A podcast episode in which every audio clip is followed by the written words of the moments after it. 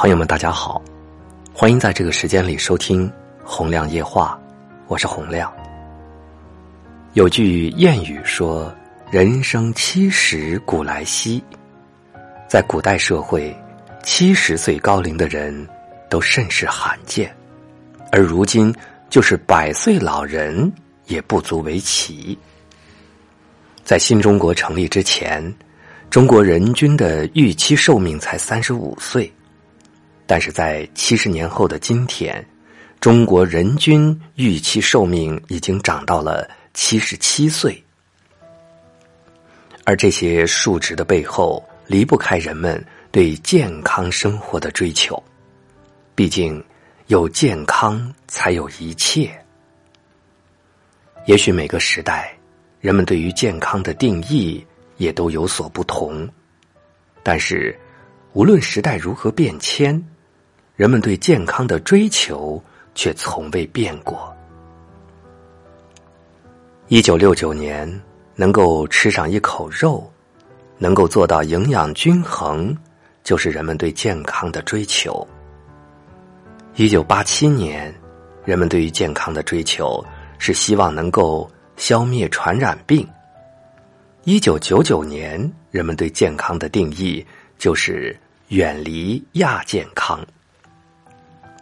二零零九年，全民运动才是人们对健康的定义。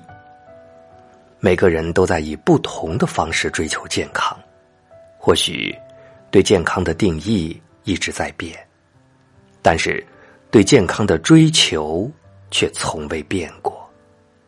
拥有健康，才有了后来我们对自我生活的追求。关于健康，早前网上有一句流传甚广的话：“健康就好比数字一，后面的金钱、事业、家庭都是零，只有一在，后面的零才有意义。”无论对谁而言，健康都是最宝贵的财富，没有健康，便也就一无所有。有一位叫白金琴的女士，今年七十四岁，虽然一头的白发，但是体态纤细，被众多网友誉为中国最美的奶奶。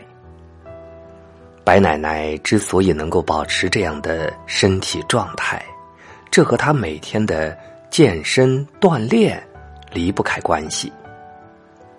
可就在这之前，白奶奶。也曾仗着年轻，每天熬夜，不停消耗自己的身体，最终还是因为一场大病，给他敲响了警钟。这场大病让白奶奶意识到健康的重要，意识到自己所挥霍的青春，其实就是在挥霍健康。也就是从那个时候起，白奶奶开始每天泡健身房练瑜伽。不为别的，只为了拥有一个健康的身体。都说身体是革命的本钱，有了健康才有希望。拿自己的身体赌明天，没有人输得起，因为你永远不知道明天和意外哪个先到来。白岩松说过：“人生是一条单行道。”一路向前，从来没法回头。虽然生老病死亘古不变，但是谁也逃不过这一人生定律。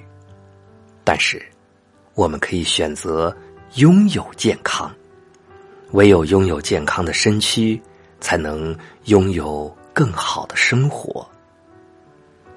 人生弹指一挥间，说长不长，说短不短。在生死面前，任何一件事都是小事。特别是今年春节期间，当新型冠状病毒感染肺炎来袭，我们每个人都能守住乐观和信心，好好吃饭，好好睡觉，科学防护，增强锻炼，用心珍惜我们身边的人，比任何事情都来得重要。